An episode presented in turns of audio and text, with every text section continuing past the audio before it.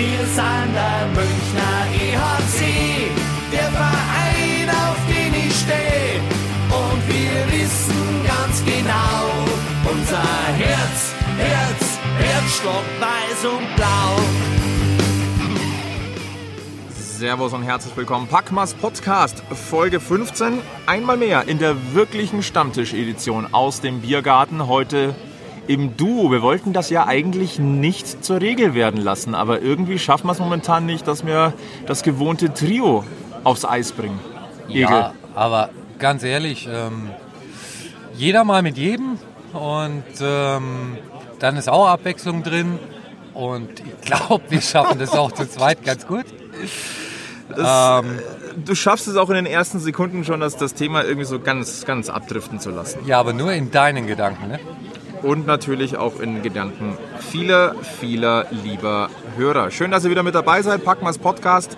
Wie gesagt, Folge Nummer 15 heute aus dem Taxisgarten, wo wir das letzte Mal die Aufnahme gecancelt haben. Ja, und äh, deswegen muss man nochmal hierher kommen, weil die Location zu verlassen und dann keine Aufnahme zu liefern geht nicht und da muss man das einfach nochmal nachholen. Das ist ja auch ganz schön hier. Absolut, absolut. Und ich finde, es ist auch nicht in Ordnung, äh, die Arena ohne ein Statement zu verlassen. Nein.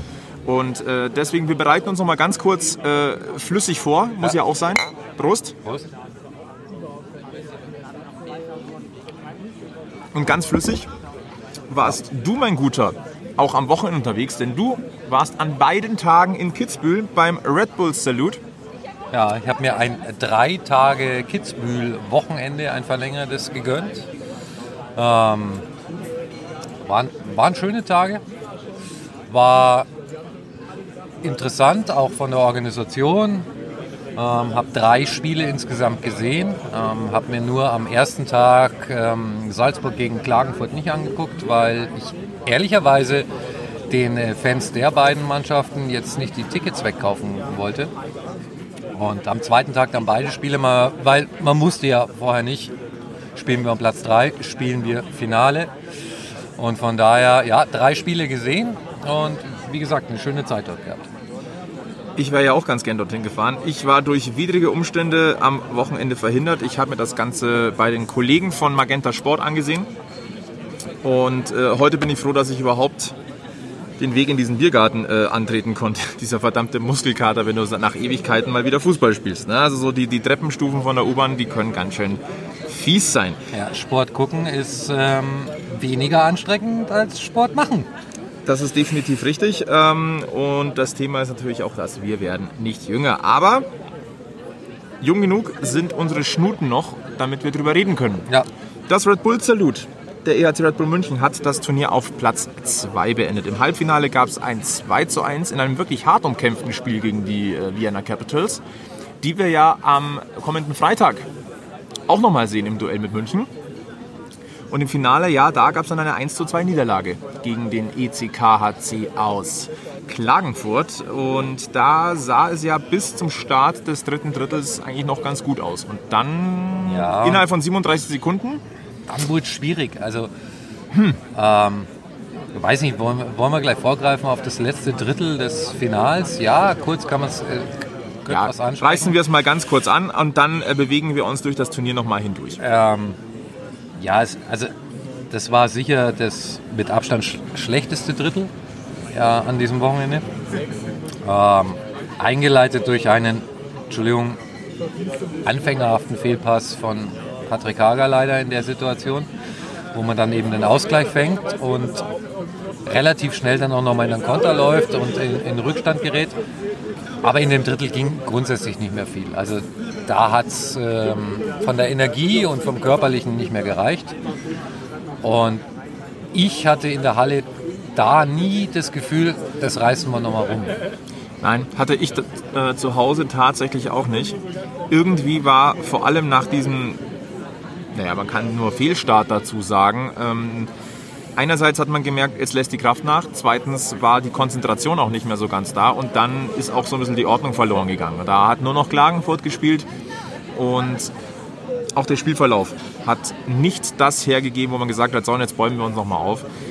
Man muss aber auch dazu sagen, natürlich ist es in Anführungszeichen nur ein Vorbereitungsturnier und du gehst jetzt nicht das monstermäßige Risiko ein, auch wenn die Intensität natürlich insgesamt ähm, bei diesem Turnier doch vielleicht höher war, als es der ein oder andere vielleicht gedacht hätte.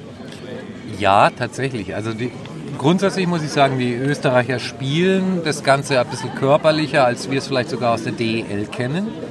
Ähm, die Refs lassen meines Erachtens auch die eine oder andere Sache mehr laufen. Was man aber nicht vergessen darf, die fangen nächstes Wochenende, oder? Nächstes oder? Ja, die fangen nächstes Wochenende an. Wien hat aber meines Wissens noch spielfrei. Ja. Deshalb findet das Testspiel noch statt. Ja, ähm, fangen die an mit der Saison. Also die sind in einem anderen Trainingsstand als, als wir.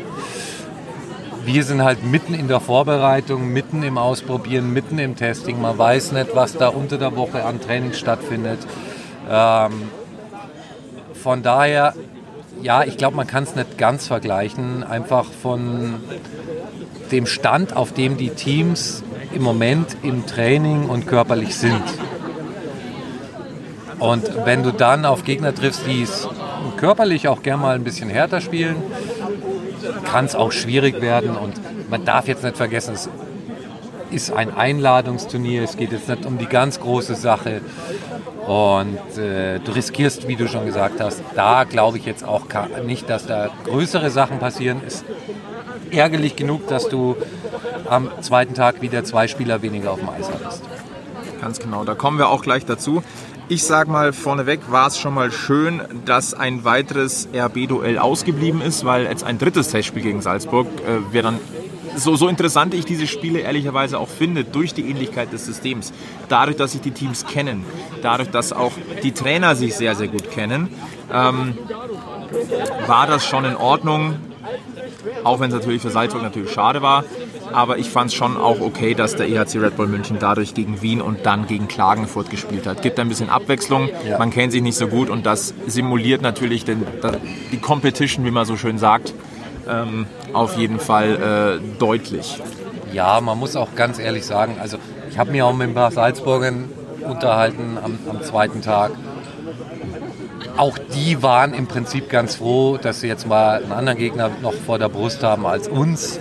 Ähm, weil immer die Frage ist, wie ernst kannst du den Test zwischen den beiden RB-Mannschaften nehmen? Tut man sich da körperlich weh? Ist es gerade für sie, die kurz vor Saisonbeginn Beginn stehen, wirklich ein ernsthafter Test? Oder halt doch ein Abklopfen zwischen zwei Mannschaften? Und von daher, glaube ich, ist es, was äh, die Vorbereitung und äh, das Experimentieren und Erfahrungen sammeln anbelangt, ist es so besser gelaufen, wie es gelaufen ist. So sehe ich das auch. Lass uns vielleicht mal, ähm, mit was wollen wir anfangen? Mit den positiven Aspekten oder mit dem, was uns eher negativ aufgestoßen ist? Ja, ähm, Lieber mit dem Negativen anfangen? Ja. Wir wollen ja eigentlich mal mit dem positiven Dreh rausgehen. Ja. Also eben. Wir sollten positiv aufhören, dann fangen wir mal ein bisschen den Negativen, fangen wir mal an. Ähm, ja, also was, was man immer noch sieht und was sich nicht geändert hat, liebe Leute, unser Powerplay ähm, war immer noch, sagen wir mal, ausbaufähig. Man hat da jetzt mal ein bisschen äh, auch was versucht umzustellen. Man hat ähm, den Herrn Redmond da auf die, auf die Position gestellt, wo vorher so, zum Beispiel Michi Wolf gerne mal stand, einschussbereit. Ich glaube, dass er uns da auch viel, viel Freude machen wird. Ähm, man muss immer auch äh, beachten, dass mit Mark Vokes ein extremer Spielmacher auch gefehlt hat. Das ist immer noch ein, ein Faktor im Powerplay sicher auch. Aber es sieht immer noch nicht so wahnsinnig rund aus. Also du hast ein Tor in eigener Überzahl kassiert. Die 5 gegen 3 Überzahl gegen Klagenfurt war schwach. Ja, aber gut. Ist ja nichts Neues. Ja. Na, also da fühlt man sich ja eigentlich schon wieder relativ wie, wie, in, wie in jeder Saison bisher gefühlt. Nein, wir wollen mal, wollen wir mal nicht so schwarz malen. Fakt ist, ähm, der Puck läuft gut. Er läuft sicher. Er läuft technisch anspruchsvoll. Was aber einfach fehlt, sind die zielgerichteten Abschlüsse und die Kaltschnäuzigkeit vor dem Tor. Ja. In Schönheit sterben, sagt man ja. doch dazu. Wenn wir jetzt hier das Phrasenschwein hätten, würden, müsste ich schon wieder eins einschmeißen. Also du kannst im Prinzip auch ähm, ohne groß hinzugucken, kannst du die, die Passreihenfolge, wie sie in unserem Powerplay stattfindet, fast schon vorhersagen. Kann man, kann man definitiv. Und äh, das kann der Gegner leider auch. Ja, das ist, ähm, das ist wirklich ein bisschen ärgerlich, weil es ist ja nicht so, als ob wir nicht technisch gute Scharfschützen auch hätten oder die richtig stehen. Ja. Also der Puck läuft ja wie gesagt auch gut, aber man findet irgendwie die Abschlussmöglichkeit nicht. Es ist immer noch sehr verspielt und ähm, zu wenig jetzt einfach mal rein mit dem Ding. So dieses Schießen, einfach schießen, wenn ich da mal zitieren darf. Ja, das, ja, tatsächlich. Ab und an mal ein Schüsschen mehr wäre nicht schlecht. Also wir haben zum Beispiel nach, dem, äh, nach der Drittelpause, also zu Beginn ähm, dann vom zweiten Drittel gegen Klagenfurt, da waren wir ja noch ein paar Sekunden in doppelter Überzahl, hatten wir in diesen restlichen, ich glaube 45 Sekunden nicht einen Torschuss bei doppelter Überzahl. Ähm, ist ein bisschen zu wenig. Es gab ja dann gegen Klagenfurt im Finale auch diese kuriose Begebenheit, dass eine Strafe gegen Klagenfurt angezeigt wurde und dieser arme Schiedsrichter über zwei Minuten mit ausgestrecktem Arm rumfahren musste. Er hat auch den Arm nicht gewechselt. Also ich musste an dieser Stelle hohen Respekt zollen. Das ist nicht so leicht, wie man vielleicht glauben würde. Also der hatte definitiv kein Blut mehr im Arm. Das heißt aber auch, der EHC Red Bull München hat über vier Minuten Überzahl gespielt, ja. hat es dort auch nicht geschafft, ein Tor zu erzielen. Und wenn wir mal ganz ehrlich sind, die richtig gefährlichen Abschlüsse waren in diesen über vier Minuten auch nicht dabei. Nein, du hast den Puck schön laufen lassen, du hast den Gegner schön laufen lassen. Also man hat ja gesehen, du bist technisch jederzeit in der Lage, du bist in Laufwegen jederzeit in der Lage, den Gegner zu kontrollieren, ihn dir zurechtzulegen das ist alles wunderbar. Vor allem dieses müde Spielen, das haben sie ja wirklich in Perfektion gemacht, bis die Strafe überhaupt angetreten wurde. Das war beeindruckend, das muss man schon sagen. Diese Sicherheit am Puck, toll. Aber der Zug zum Tor, der hat dann gefehlt. Beziehungsweise die Kaltschnäuzigkeit, die wir jetzt wahrscheinlich schon fünfmal angesprochen haben. Ja, ähm, ich glaube, man man stirbt da teilweise einfach in Schönheit. Ähm, und das, ja, das ist was, was uns jetzt die letzten Jahre auch schon begleitet hat. Und da, da muss irgendwie mal was Neues passieren. Aber ist ja noch Zeit.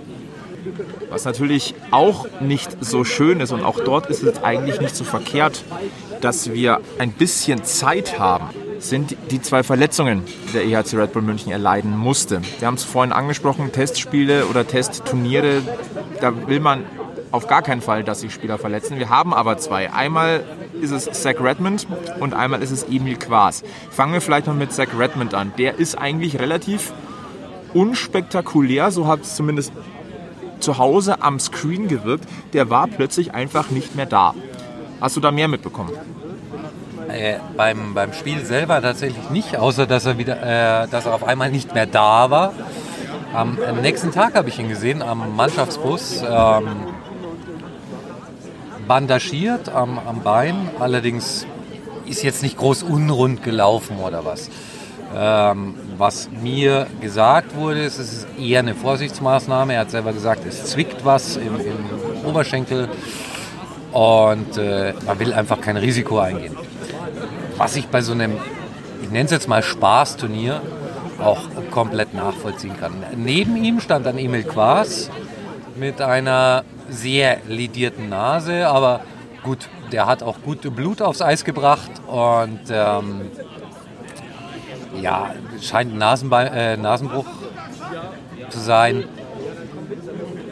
Ist jetzt wahrscheinlich nichts, was Monate dauert, ist unangenehm. Auch da muss man sagen, Spaßturnier, mach mal einfach jetzt keinen Stress und lassen wir ihn raus.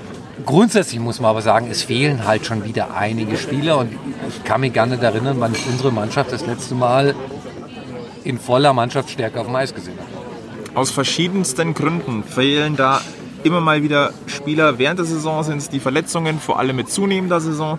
Jetzt in der Vorbereitung waren es immer mal wieder auch ähm, private Gründe, dann war es auch mal einfach eine Verhinderung, auch mal eine Schonung war auch mal dabei. Jetzt war es ein, gegen Emil Quas ein, das war einfach zur falschen Zeit am falschen Ort. Kriegt die Schulter da vom, ähm, von seinem Gegenspieler ab, den er noch nicht mal selber bedrängt hat. Er bekommt quasi den zweiten Hit mit. Und zwar so dermaßen ins Gesicht, da war klar, dass die Nase betroffen ist und ähm, das Ergebnis auf dem Eis, das hat man ja gesehen, da hatten die Eismeister auch ein bisschen zu tun, bis da das Eis wieder bespielbar war. Aber dann fehlt dir halt ein Quas, ein Redmond, ein Boyle, ein Vokes, ein Sangonetti, ein Austenbürgen. Es summiert sich schon wieder ein bisschen. Ja, und das sind ja an stellenweise auch jetzt keine unwichtigen Spieler. Also Daryl Boyle macht hinten einfach seine Arbeit. Ähm, Ich sage immer, er ist der Verteidiger, der mir persönlich am wenigsten auffällt, was für einen Verteidiger jetzt nichts Negatives ist. Eigentlich ist das das größte Kompliment, was du geben kannst, weil dann passiert nichts. er macht seinen Job. Und ähm, ein Sangonetti wissen wir alle, was der kann. Ein Mark Vokes ist gerade auch im Powerplay oder grundsätzlich als Playmaker einfach nicht zu ersetzen. Ähm, ja, und ich finde, das relativiert auch das Wochenende wieder ein Stück weit. Natürlich. Man muss an der Stelle, können wir vielleicht sogar direkt umschwenken auf das Positive, weil auch ein Emil Quas hat ein, eine aufsteigende Tendenz insgesamt, wie ich finde. Ähm, da haben wir ja in unserer ersten kleinen Saisonvorschau gesagt, da muss der nächste Step kommen. Ich finde, der deutet diesen nächsten Step durchaus an und eine Nasenbeinverletzung, wahrscheinlich ein Bruch, das lässt sich, das kuriert sich aus. Da kann man dann auch mal mit äh, im Alltag ein bisschen aufpassen mit einer, mit einer Schiene. Also das ist in Ordnung. Wenn wir aber vor allem auf die junge Garde gucken, müssen wir über zwei EHC ja, Neulinge sind sie nicht mehr, eigentlich nicht ganz, aber sie sind die junge Garde und das ist Niklas Appendino und Luca Zitterbart. Ja. Ich finde, die haben am Wochenende mal richtig auf sich aufmerksam gemacht. Also da bin ich ehrlich, die haben mich äh, komplett überrascht, weil Asche über mein Haupt. Für mich waren die beiden erstmal so, naja, hast du halt zwei zum Kader auffüllen. Und ähm, Appendino überrascht mich komplett, weil da ist Selbstvertrauen da, da ist Bewegung da, der, der will einfach, der ist bissig und das macht echt Spaß, dem zuzuschauen. Und äh, Zitterbart hat sich wirklich top entwickelt, muss ich ganz ehrlich sagen. Ähm, hat ein wunderschönes Tor gegen Wien gemacht. Wir haben uns vorhin mal ganz kurz unterhalten. Das ist dieses Gesamt, also das Gesamtgebilde, dieser Weg zu diesem Tor war wunderschön anzusehen. Und wenn man es genau nimmt, also mir, ich weiß nicht, wie es dir gegangen ist, aber in der Entstehung dachte ich mir schon, der sitzt. Weil dieses, diesen Puck erobern, in die gegnerische Zone bringen, dann den Puck auch in der Zone halten und dann diese fließende Bewegung. Und der wollte den genau in den Winkel haben. Ja. Das war genau so gewollt. Das war jetzt nicht zufällig, einfach mal rein irgendwie dieser Handgelenkschuss in den Winkel, den wollte er genauso haben. Der hat Selbstvertrauen, der arbeitet, der ist am, am Rennen, er zieht auch die eine oder andere Strafe, was auch okay ist. Und also das ist einer, den sollten wir auf jeden Fall im Auge behalten. Und da muss ich meine Meinung echt revidieren.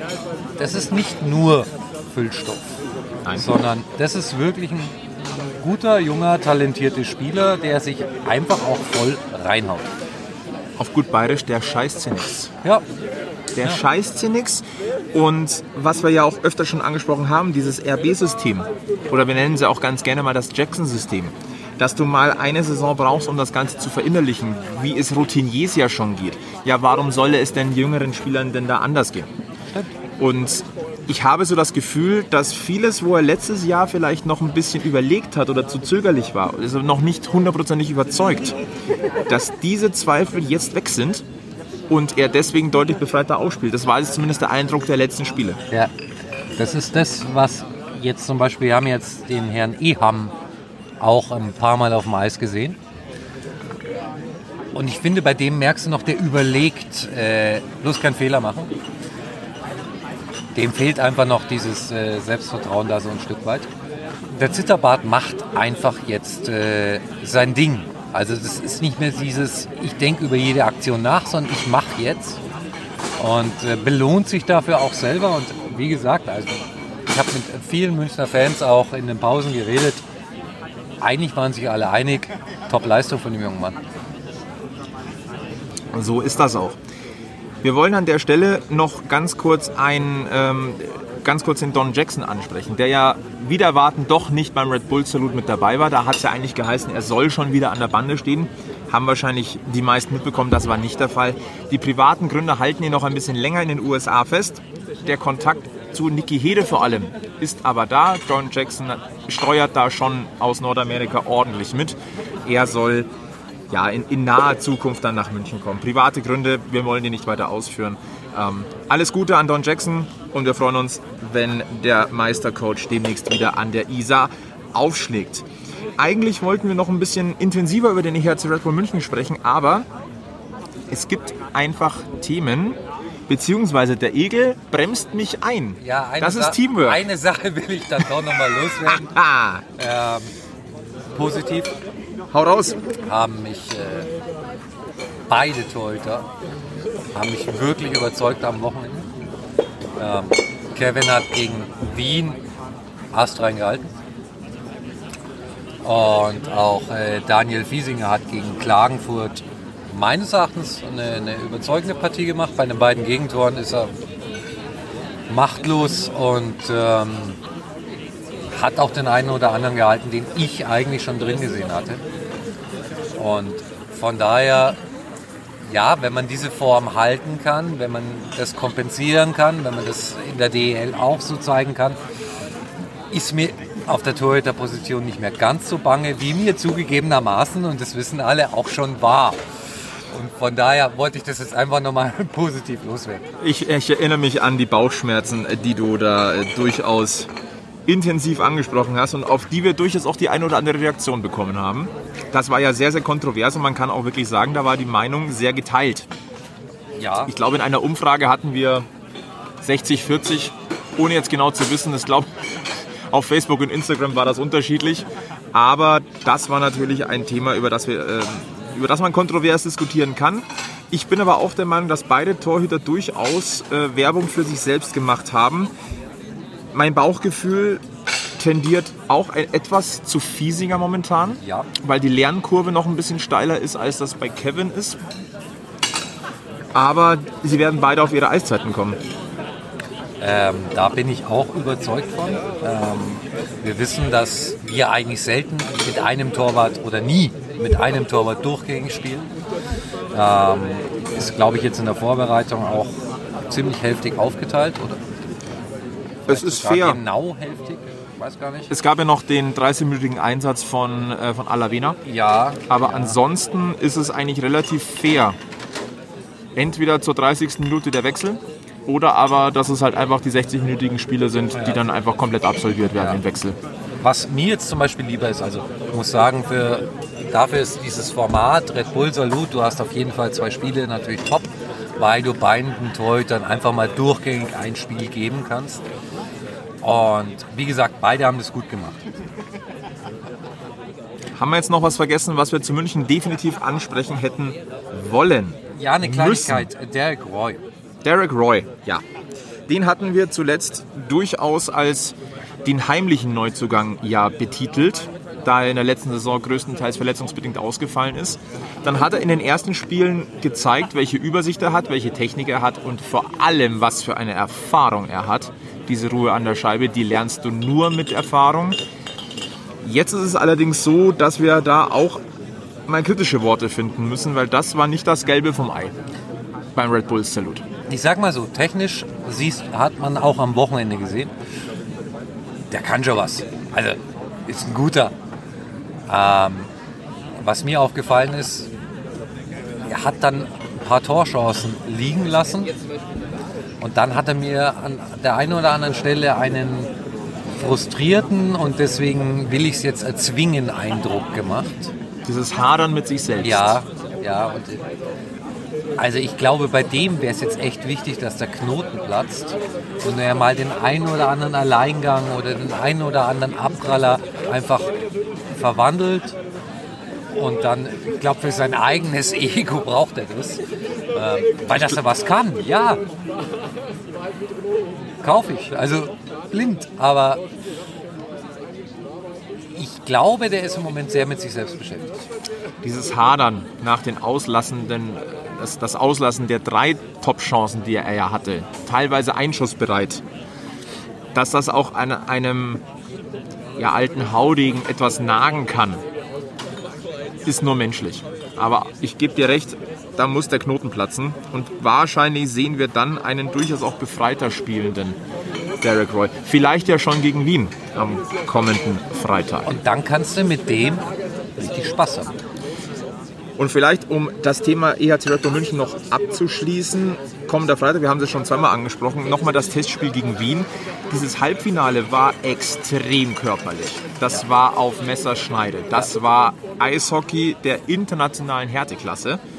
Ähm, nie over the top, muss man auch dazu sagen, wie ich finde jetzt.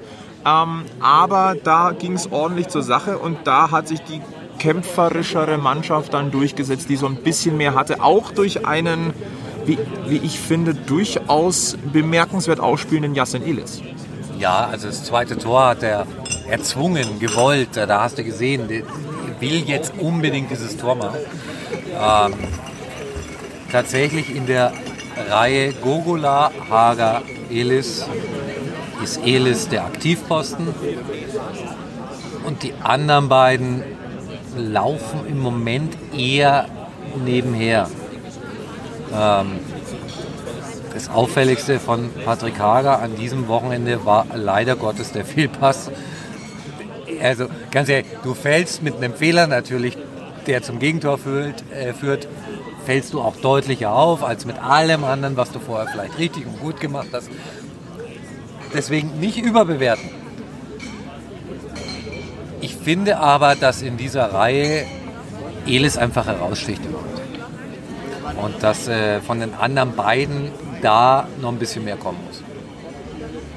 Dass sie es können, glaube ich, wissen wir. Das haben sie in ihrer Vita bewiesen, auch, auch schon zusammen. Auch da, wenn der Knoten platzt, können wir mit denen viel Spaß haben. Auch bei Elis. Und wir sagen es eigentlich fast in jeder Folge, aber auch dort merkst du, dass er dieses das Jackson-System jetzt richtig drin hat. Ja, und es kommt seiner Lauffreude, die er hat, glaube ich, auch entgegen. Total, total. Man sieht es auch. Das ist eine Unbeschwertheit. Am Anfang hat man immer gedacht, er ist so ein bisschen, er will es allen zeigen, dass er auch in München funktioniert. Eben auf einer, nichts gegen die Kollegen aus Nürnberg, aber auf einer nochmal ein bisschen höheren Ebene. Ja. Jetzt hat er eine gewisse Lockerheit, ein, ein, gewisses Selbstverständnis mit dem Wissen, ich kann's. Ja. Ähm, und ja, Hager und Gugula hatten beide jetzt in der Vorbereitung, waren sie eigentlich ganz gut in Form. Jetzt beim, beim Salut war es etwas weniger. Sollen wir den Deckel drauf machen aufs Red Bull Salut? Ja, also ich glaube, groß mehr braucht man darüber nicht sprechen. Organisation ansonsten war gut. Ähm, auch das mit den ganzen Vorschriften und so hat, hat geklappt. Ich glaube, mir wurde noch nie so oft an einem Wochenende Fieber gemessen wie diesem. Aber du warst heiß auf Eishockey, ne? Ja, ich war heiß auf Eishockey. Sogar Blindy wurde Fieber gemessen. Ähm, nee, war gut organisiert und ähm, war ein super Gastgeber. Gerne wieder. Gerne auch unter anderen Umständen wieder. Und ich glaube, mehr muss man über das Salut jetzt nicht mehr sprechen. Dann wollen wir es dabei bewenden lassen. Es ist Montagabend. Äh, das wisst ihr, wenn wir aufzeigen, ist es Montagabend, wenn ihr regelmäßig bei Packmas dabei seid. Und wir wollen so aktuell wie möglich sein, was natürlich beim Podcast nicht immer so ganz einfach ist. Aber jetzt können wir so richtig aktuell sein, denn vor wenigen Minuten hat uns beiden, lieber Egel, eine offiziell, ein offizielles Statement der Penny DEL, so viel Zeit muss sein, erreicht. Und zwar haben sich am heutigen Montag die 14 Clubs der Liga zu einer ordentlichen Gesellschafterversammlung getroffen. Und was das Statement angeht, wir haben beide uns kurz angeguckt und ich glaube, wir könnten das beide etwas als Ultimatum einstufen. Ja, also tatsächlich mitten unter dieser Aufzeichnung kriegen wir die Pressemeldung von der Penny DEL und wollen dann natürlich gleich darauf eingehen. Ja, die DEL will spielen, die DEL will aber verantwortungsvoll spielen und äh, wirtschaftlich vernünftig spielen. Das ist so das, wie man es zusammenfassen kann. Es fehlt eine Menge, Menge, Menge an Geld. Und, Sie nennen ähm, auch eine ganz genaue Summe. Sie sagen, um einen verantwortungsvollen Saisonstart hinlegen zu können, fehlen 60 Millionen Euro. Ja, und äh, 60 Millionen Euro sind für Eishockeyclubs in Deutschland ziemlicher Berg. Wollen wir mal das in Relation setzen?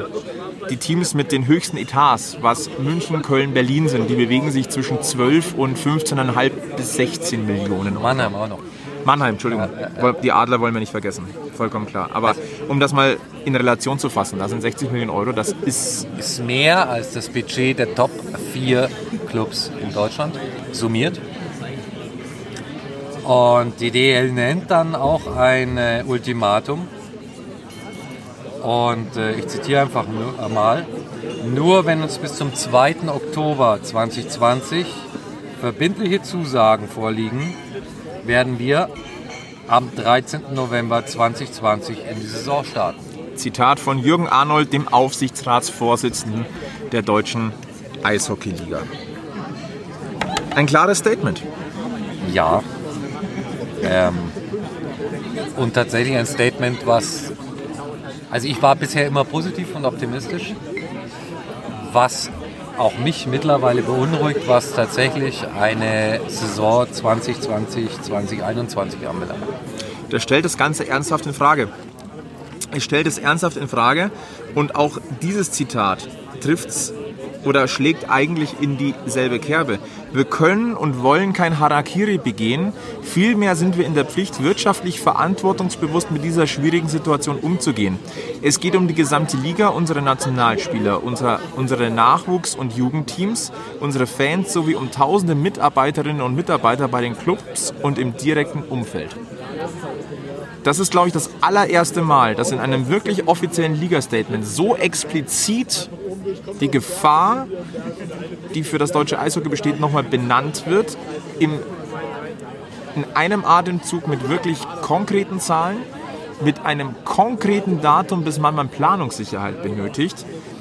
Und ich sehe es wie du. Ich war auch, ich bin eigentlich ein, tendenziell bin ich ein Realist, aber wenn es um die Herzensprojekte geht oder, oder Herzensangelegenheiten, was in meinem Fall Sport, Fußball, vor allem Eishockey auch ist, bin ich tendenziell immer jemand, der sehr positiv gestimmt ist. Das ändert sich gerade so ein bisschen.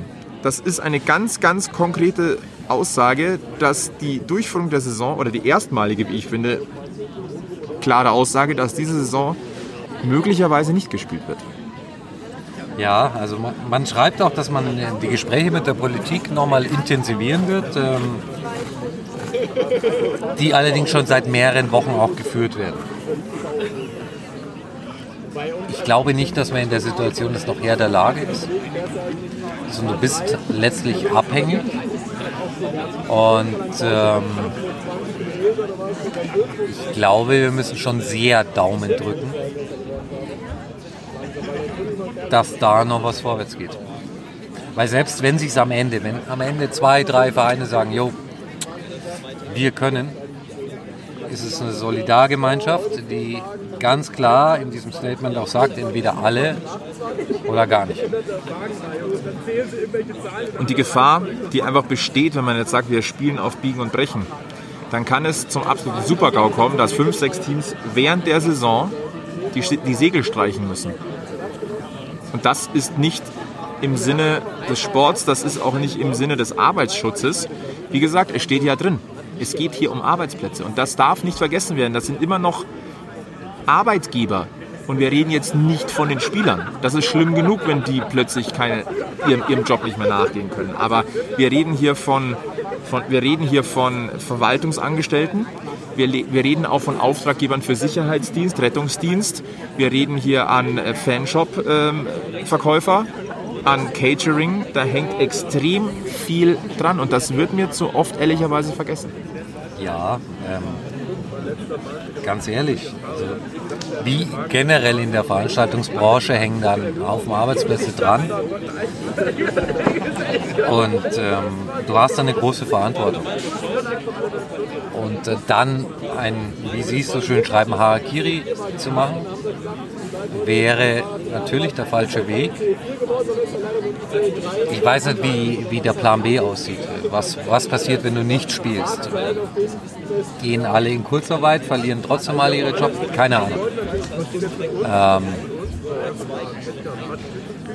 ja, es ist spannend. Ähm, tatsächlich hat, hat mich diese Meldung jetzt so, ja, fast so ein bisschen getroffen, muss ich sagen, so mitten unter der Sendung. Ja, sie hat uns jetzt auch ehrlicherweise ein bisschen überrollt. Ja, Aber es wäre jetzt ein Quatsch gewesen, da jetzt drüber hinwegzusehen, wenn hier, wenn hier während der Aufzeichnung sowas aufploppt. Worüber wir schon mal äh, in, den, in, den letzten, in einer der letzten Folgen gesprochen haben, war die Verschiebung der Champions Hockey League. Und der Sebi hat da das schöne Beispiel gebracht. München spielt ja gegen Ilves Tampere. Sollte jetzt in Finnland etwas passieren und dort die Zahlen extrem hochgehen, und dann kommt ja das Thema Quarantäne, wenn du woanders hinfliegst, auf. Würde Ilves Tampere für die zwei Spiele in München anreisen?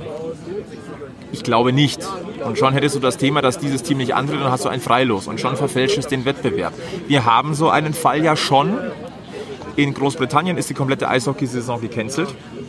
Das heißt, die Cardiff Devils treten nicht an. Und schon, ich glaube, es ist Feuerstadt Karl, Karlstadt, die dadurch jetzt auch ein Freilos haben im 16. Finale. Das heißt, auch hier bröckelt das Ganze schon. Da halte ich es für zehnmal realistischer zu sagen, man kriegt eine nationale Liga hin als eine internationale. Ich glaube, wir müssen uns vor allem mit einer Absage der Champions Hockey League auseinandersetzen ja. und spätestens seit heute auch ernsthaft mit, einer, mit einem Ausfall der DEL-Saison 2021. Ja. Also eine Absage der Champions Hockey League wäre im Verhältnis, glaube ich, verschmerzbar. Auch schade. Sportlich extrem schade, aber verschmerzbarer. Eine Absage der DEL würde massiven und nachhaltigen Schaden für die komplette Sportart bedeuten. Ja, das muss man so ganz klar und deutlich hier auch mal festhalten. Wir müssen uns allerdings damit beschäftigen und wir müssen davon ausgehen, nach diesen Worten. Wir können nur, wir können nur versuchen, hier die Daumen zu drücken. Und, ähm, aber diese Mitteilung, Liest sich jetzt nicht mehr so positiv. Und es sind halt nur noch zwei Wochen bis zum 2. Oktober. Keine Ahnung, was passiert, wie man danach damit umgeht. Abwarten. Mehr kann man im Prinzip im Moment nicht dazu sagen. Bin gespannt, wie, wie jetzt die Reaktionen so ausfallen. Also es wird sicher auch Statements von, von Teams geben oder äh, von Fanorganisationen, was auch immer. Ähm, aber irgendwas muss passieren und zwar schnell. so sieht's aus. Fakt ist, jede Sportart außer der Profifußball ist extrem abhängig von Zuschauereinnahmen. Diese müssten kompensiert werden, zumindest zu einem erheblichen Teil, um eine Basisfinanzierung des Profi-Eishockeys und auch des unterklassigen Eishockeys bewerkstelligen zu können. Diese 20-prozentige Auslastung, die jetzt äh, angedacht war, die hilft gar nicht. Ähm, Gabi Sennebogen von, von Straubing hat es gesagt, 50 bis 60 Prozent müssten es schon sein. Zeigt aber auch wiederum, wie, wie eng auf Kante genäht natürlich auch die deutsche Eishockeyliga ist. Aber wäre jetzt müßig, darüber nochmal nachzudenken oder, oder nochmal zu diskutieren, das wissen alle, das haben wir auch schon getan, haben wir uns schon darüber unterhalten, durchaus äh, einige Male. Und dass jetzt wer um uns um, ums Eck kommt und sagt, da habt ihr eure 60 Millionen, die euch fehlen. Und jetzt viel Spaß. Das ist mal eher, unter uns. Ähm, im, Im Fußball wäre das an manchen Orten Peanuts. ja, Für Eishockey ist es eine meines Erachtens nicht zu bewältigende Summe. Außer es kommt wirklich ein, ein ganz großer daher und sagt, so, wir machen das mal. schwierig. Und das ist eher Wunschdenken. ein großes Wunschdenken. Und an dieser Stelle muss man vielleicht auch mal sagen, da sind wir in München durchaus in der sehr angenehmen Lage, einen Club-Eigner zu haben, der das Ganze relativ stabil halten kann und weswegen auch der EHC Red Bull München schon spielt und keine Kurzarbeit hat. Das sieht an 10 von 14 Standorten in Deutschland ganz, ganz anders aus. Dort geht es jetzt nicht nur an die Substanz, dort geht es an die Existenz. Ja. Also so ähnlich gehen jetzt auch die ersten Kommentare bei Facebook. Es ist äh, mittlerweile natürlich online. Ähm, die Deutsche Eishockeyliga hat es ganz offiziell jetzt auf ihre Seite gestellt. Ähm, jetzt just vor, vor einer halben Stunde. Ähm, ja, die meisten sind da schon ähm, ähnlich wie wir im Moment mehr geschockt und äh, können sich nicht vorstellen, dass irgendjemand äh, 60 Millionen locker macht für eine Sportart, die nicht Fußball heißt. Ja, äh, doof. Eigentlich wollte ich heute einen fröhlicheren Podcast mit dir machen, Flo. Ähm, Ja. Wir können aber auch die Fakten einfach nicht wegwischen. Nein. Wir wollen ja auch über, über die Themen diskutieren, die aber auf dem Tisch liegen. In erster Linie über, über, den, den, über das Münchner Eishockey. Aber da gehört natürlich die Gesamtlage der Liga in diesen Zeiten absolut dazu. Man könnte jetzt wieder sagen, Mann, haben wir uns ein geiles Startjahr ausgedacht für, äh, für den Podcast. Andererseits ist es natürlich auch so, wir können drüber reden. Ja, man muss ja auch drüber reden. Ähm, auch wenn wir hier nicht den Weisheit, der Weisheit letzten Schluss hätten und äh, irgendwie was beitragen könnten, was weiterhilft. Im Prinzip kannst du nur Daumen drücken bis 2. Oktober, dass irgendwas passiert. Was genau? Ich weiß es nicht. Nein, aber wir werden es beobachten und wir werden in den nächsten Folgen auf jeden Fall darüber sprechen. Wir haben auch noch das eine oder andere Thema in petto. Über München, über das Eishockey hier. Und auch etwas über Packma selbst. Ja, durchaus. Und ähm, wird immer Themen geben, über die wir reden können. Und Eishockey wird ja nicht verschwinden. Dafür sorgen wir schon. Auf ein Thema will ich noch mal ganz kurz zumindest am Rande eingehen.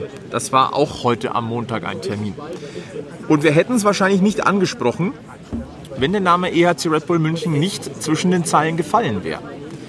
Und wir blicken nach Krefeld. Wir sollten zumindest einen kurzen, kleinen Blick nach Krefeld wagen, Ja. denn dort ist vieles neu. Alles, Eigentlich ist alles neu. alles. Wir fangen an vom, Ka äh, das geht über den Club eigener, über das Logo, über den Kader, über den Slogan. Ja, Und die größte Ikone ist abgesägt. ja. Daniel Pieter. Und zwar so dermaßen abgesägt, dass man sich jetzt vor Gericht trifft. Und da war am heutigen Montag ein erster, wie es so schön heißt, Gütetermin. Der war nicht wahnsinnig erfolgreich. Der war gar nicht erfolgreich. Ähm. Wir wollen ja mal den Kollegen aus Krefeld zitieren. Ja, also das Gericht, glaube ich, hat sogar die, die Pressemeldung rausgegeben, dass man sich nicht einigen konnte und deswegen jetzt tatsächlich verhandeln wird. Es geht letztlich um den sehr, sehr langen Vertrag von Daniel Pieter Laufzeit zehn Jahre. und äh, seine mit dem neuen Eigner eintretende Freistellung, Kündigung, wie auch immer man das nennen will. Auf jeden Fall wird er nicht mehr für Krefeld spielen. Und äh, auf das Thema kommen wir eigentlich, weil heute bei Twitter gepostet wurde, dass äh, Roger Nicolas von Krefeld vermutet, dass Daniel Pieter zum Ligakonkurrenten aus München wechselt. Und deshalb sollten wir zumindest ganz kurz darüber sprechen. Ja, ähm, Daniel Pieter, gestandener DEL-Profi, brauchen wir nicht reden, macht äh, jedes Jahr seine 50 bis 60 Punkte und ähm, Galionsfigur in Krefeld. ja, also der ist die Krefeld-Pinguine auf dem Eis. Das der Gesicht, letzt- das Gesicht der letzten Jahre. Krefeld-Pinguine ist Daniel Pieter. Ob ich ihn mir in unserem Trikot kann ich mir ihn gerade eigentlich gar nicht vorstellen, weil er für mich halt ein Pinguin ist.